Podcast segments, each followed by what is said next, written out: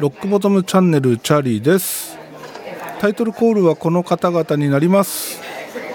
サーベルタイガーの柴山武則とアッシェイカーの石原慎一郎。はいというわけで今日はまずオーディオインターフェースのお話です、えー最近ね欲しいオーディオインターフェースがいくつか出てるんですけどもまた新たに、えー登場しました。今回出たのはですねフォーカスライト。フォーカスライトのクラレットプラスシリーズというものになります。でこのクラレットプラスシリーズ今までのフォーカスライトのイメージ見た目はね同じなんですけども価格帯がかなり変わってます。一番安い2インのモデルで5万7200円。一番高いものになると8インで、えー11万3300円と結構ね、開きがあります。でこのインターフェース何に惹かれたのかというとエア機能というね、マイクプリンに搭載されるエア機能。これにねかなり惹かれております。でこのエア機能っていうのは何かっていうところなんですがこれねちょっと説明が難しい。説明というかまあ難しいんですけども例えば SSL2 去年出たあ SSL から出たインターフェース。この SSL2 に搭載されてる 4K スイッチ。これとね似たものになります。SSL2 の 4K スイッチに関しては SL4000 シリーズっていうミキシングコンソールをおなんていうのかなモデリングする、えー SL4000 シリーズで撮った音に近づけるっていうスイッチだったんですけどフォーカスライトのエア機能っていうのは ISA110 っていうね、えーフォーカスライトの昔あったコンソール、えーこれをねエミュレートするものになります。でこのフォーカスライトのコンソールって多分もう知ってる人ほぼいないと思うんですけどなぜかというと今そういうものを作ってないんですよね。ただあのアウトボードとして出てるエフェクターでねこの ISA110 を継承してるものはたくさんあります。フォーカスライトのコンソールってそうだな。その多分ねちゃんと出たのは1シリーズ1モデルだけだと思うんですけどこれがねまた当時斬新でかっこよくて出たの30年ぐらい前になると思います。めっちゃかっこよくて。通ねミキシングコンソールスタジオにレコーディングスタジオにあるミキシングコンソール、えーワンスパンだいたい12チャンネルワンスパンなんですよ。で当時は一直線だったんですよね、えーそれが例えば80チャンネルだろうが72チャンネルだろうが、えー一直線だったんですよ。なんですけどフォーカスライトのこのミキシングコンソールは8チャンネルスパンで、えー8チャンネルごとにねこう角度がついてて扇状に並ぶっていうねものすごいかっこよかったんですよ。そして、えーまあ、ミキシングコンソールって意外と地味なものが多いんですけど、えー表面のパネルがグレーだったり黒だったり。そんな中このフォーカスライトのコンソールは青い、えー盤面でですねグレーの大きなつまみがあって、え黄色いスイッチとかね、えーものすごい派手でめちゃかっこよかったんですよね。でそれの HA 部分 HA だけじゃなくて EQ とかねその辺もついてたんですけどそのモジュールが ISA110 っていうモジュールでした。でその HA を多分エミュレートしてるのがこのエア機能になります。価格帯的にも一番安い2チャンネルのモデルがですね5万7200円。SSL よりも2万円ほど高くなってます。それでこのエア機能一体どのぐらいね、えーちゃんとしたものなのかものすごく興味があります。ただねこれあのー興味がある使ってみたいだけでポチるのはねさすがにさすがにちょっと控えなきゃなと思ってるところもあるので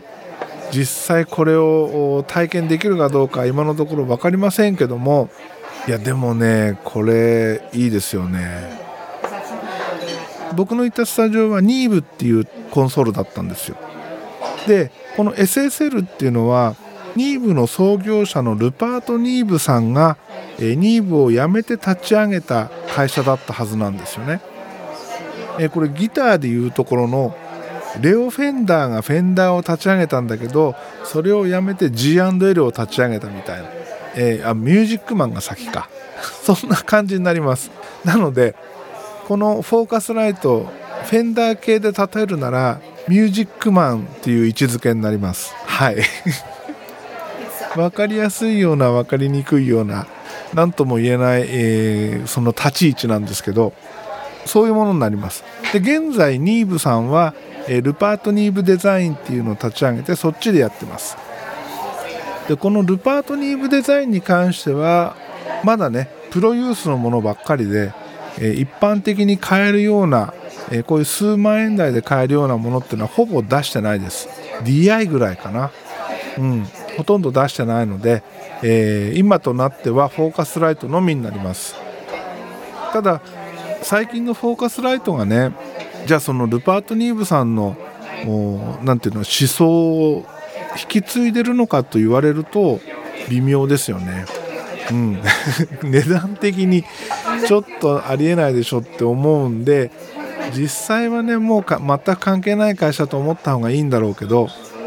ただその昔のねその名前のイメージがあるのでフォーカスライトっていうのは憧れがあります。はい。というわけで、えー、シリーズの構成でいくとですねクラレットプラス2プリっていうものですね。まずこれがマイク入力2チャンネル。そして、アウト出力は4チャンネルあります。ん？4チャンネル。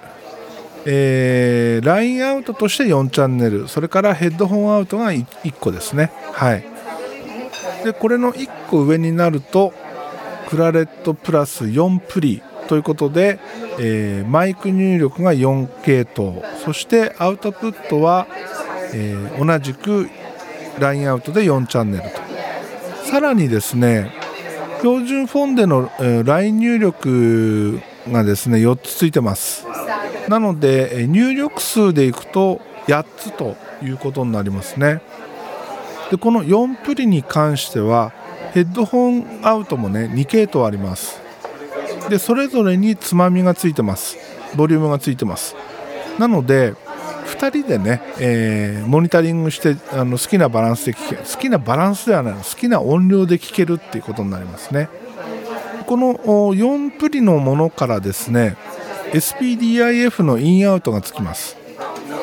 それとこれはあの全シリーズに共通なんですけども ADAT のインプットがつきます。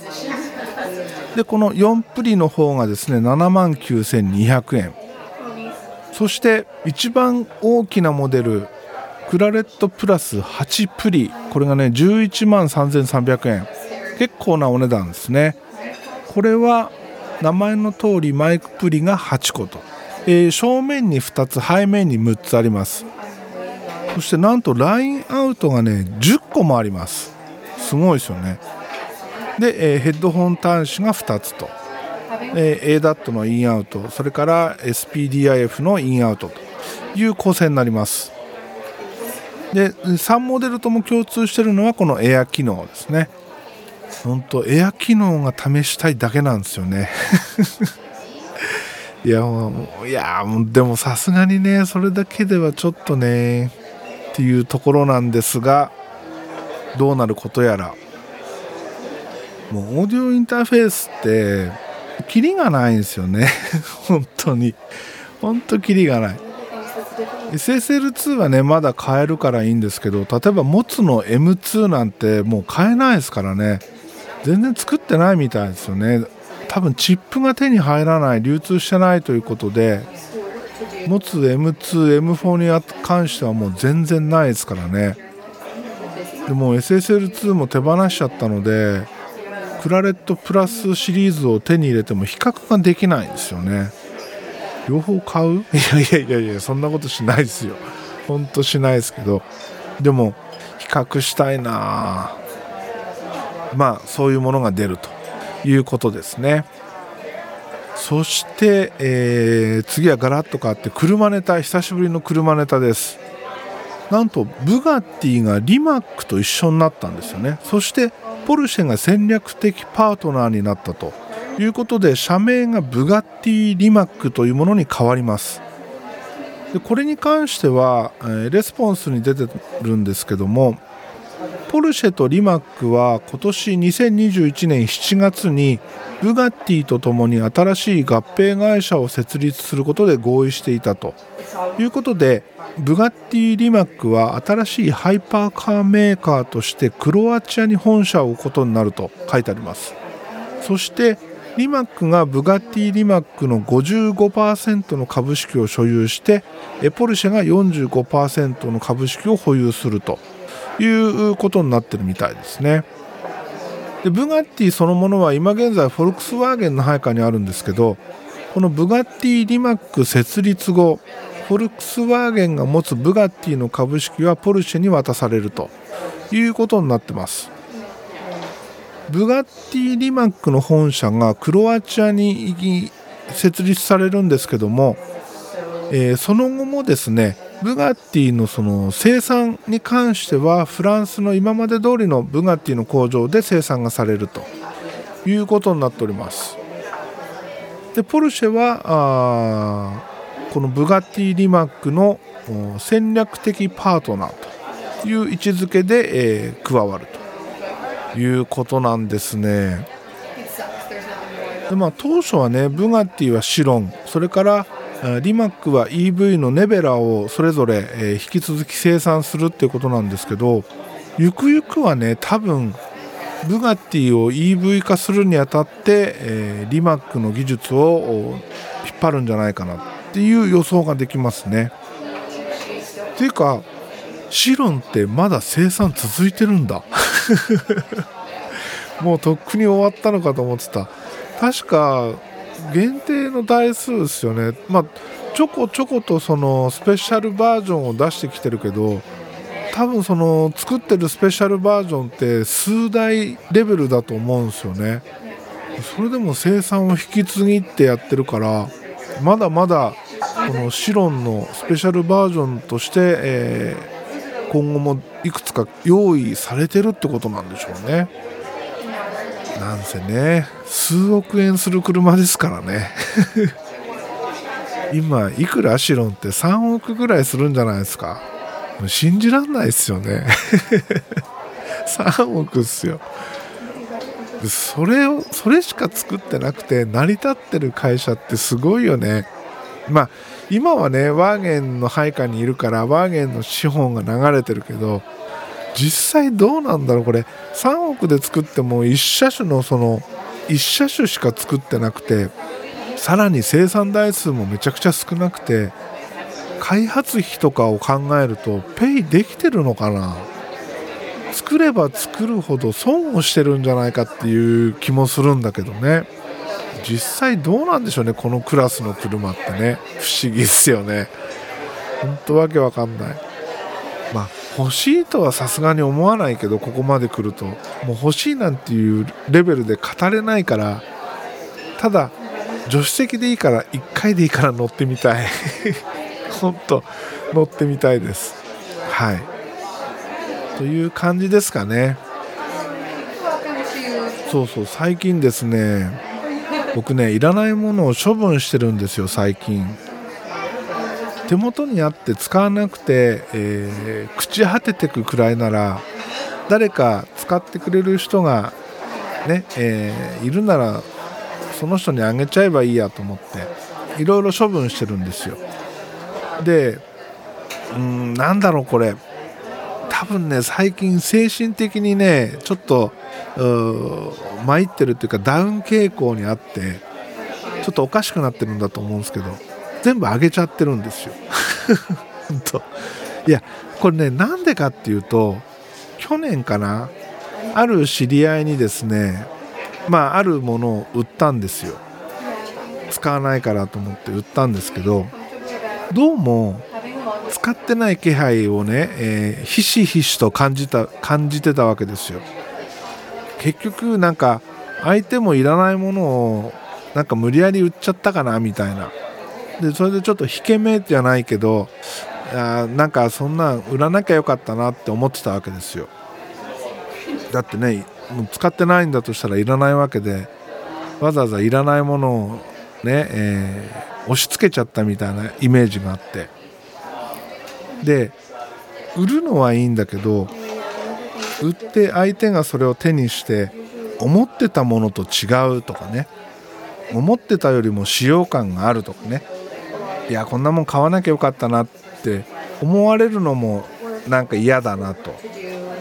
でそういう可能性があるならどうせ使わないものだしもういいやあげちゃえばって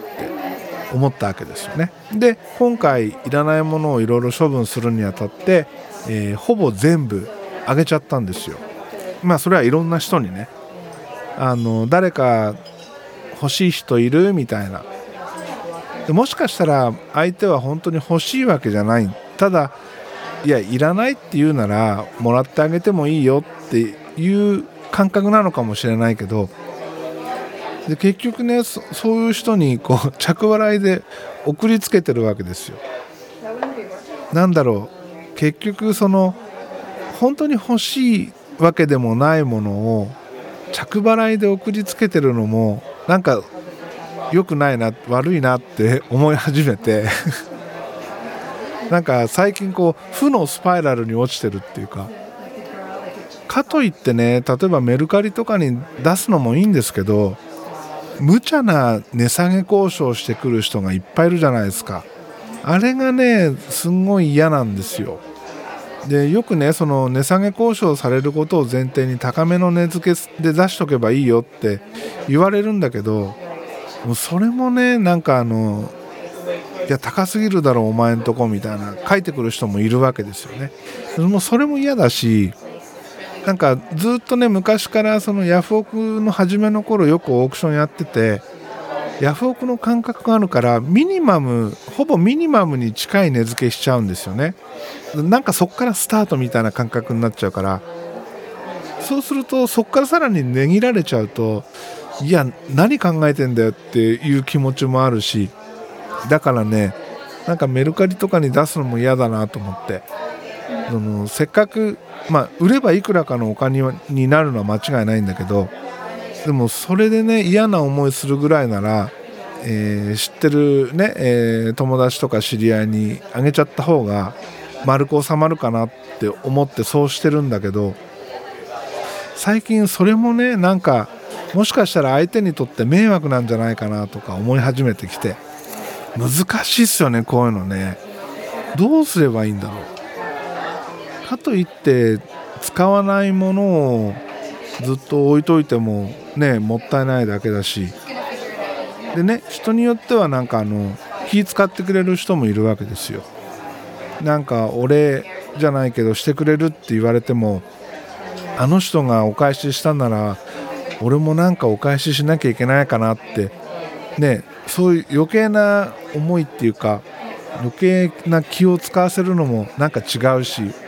だって自分がいらないものを送りつけてるわけじゃないですか。しかも着払いでね。だから送料は払ってもらってるわけですよ。だから別にタダであげたわけじゃない。っていう感覚でいるんですよ。そう思わないとなんかうまく回らないっていうかね。なので、え、そういうお返し的なものもね全部断ってるんですよ。難しいよね。なんかそういういらないものの処分ってね。でもよくよくねあのそうやってあげちゃった後に見てるとえこれまだ現行品だったの？とか。そういうものが多くてですね。いやーちょっと失敗したかなって思わなくもないんだけどさっき言った理由みたいにね買ってくれた人がいや思ってたのと違うとかこんなのつもりじゃなかったって思われて後悔されるのも嫌だしかといってね破格の値段で売ったとしてもそれもなんか違うしね。みんなどうしてるんですかね。ほんとメルカリ出すと気分悪くなるだけで全然いいことないし。まあ確かに多少のお金にはなるけどうんあのやり取りしてる間も面倒くさいしまあ一番いいのはねリアルの知り合いで本当に欲しいっていう人がいるならもう喜んであげるなりするんだけどうん、なかなかねそういうわけにもいかないからねそうなんていうの？僕が買ってるようなものって一般の人からしたら結構いやそんなもん何に使うの？みたいなものだったりするわけですよ。そういうものが欲しいっていう人もあんまりいないし使ってみる？使ってみれば敵にこうあげちゃうことがあるんですけど。でもいや冷静になって考えてみると使ってみる？使ってみればあげるよって着払いで送りつけるのもなんか違うな、うん、でもこれ元払いで送ったとしても相手的にどうなの？っていうのもあるよね。完全にもらったっていう認識になっちゃうじゃないですか。でも着払いで送ってればもらったっていう認識じゃないですよね。送料払ってもらってるから。そう思って一応着払いにしてるんだけど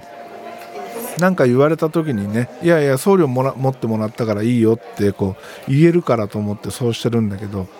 でもねまあそれも違う気がしてきて最近。本当難しいです。どうしたらいいんでしょう。一番いいのは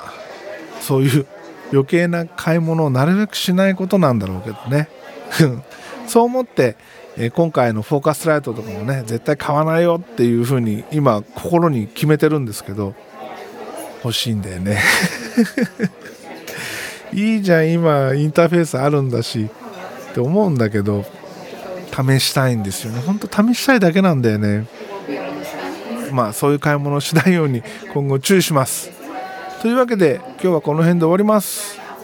今日もエンディング曲はヘルボイスヘルギターから焼酎野郎でお別れです。ではまた次回です。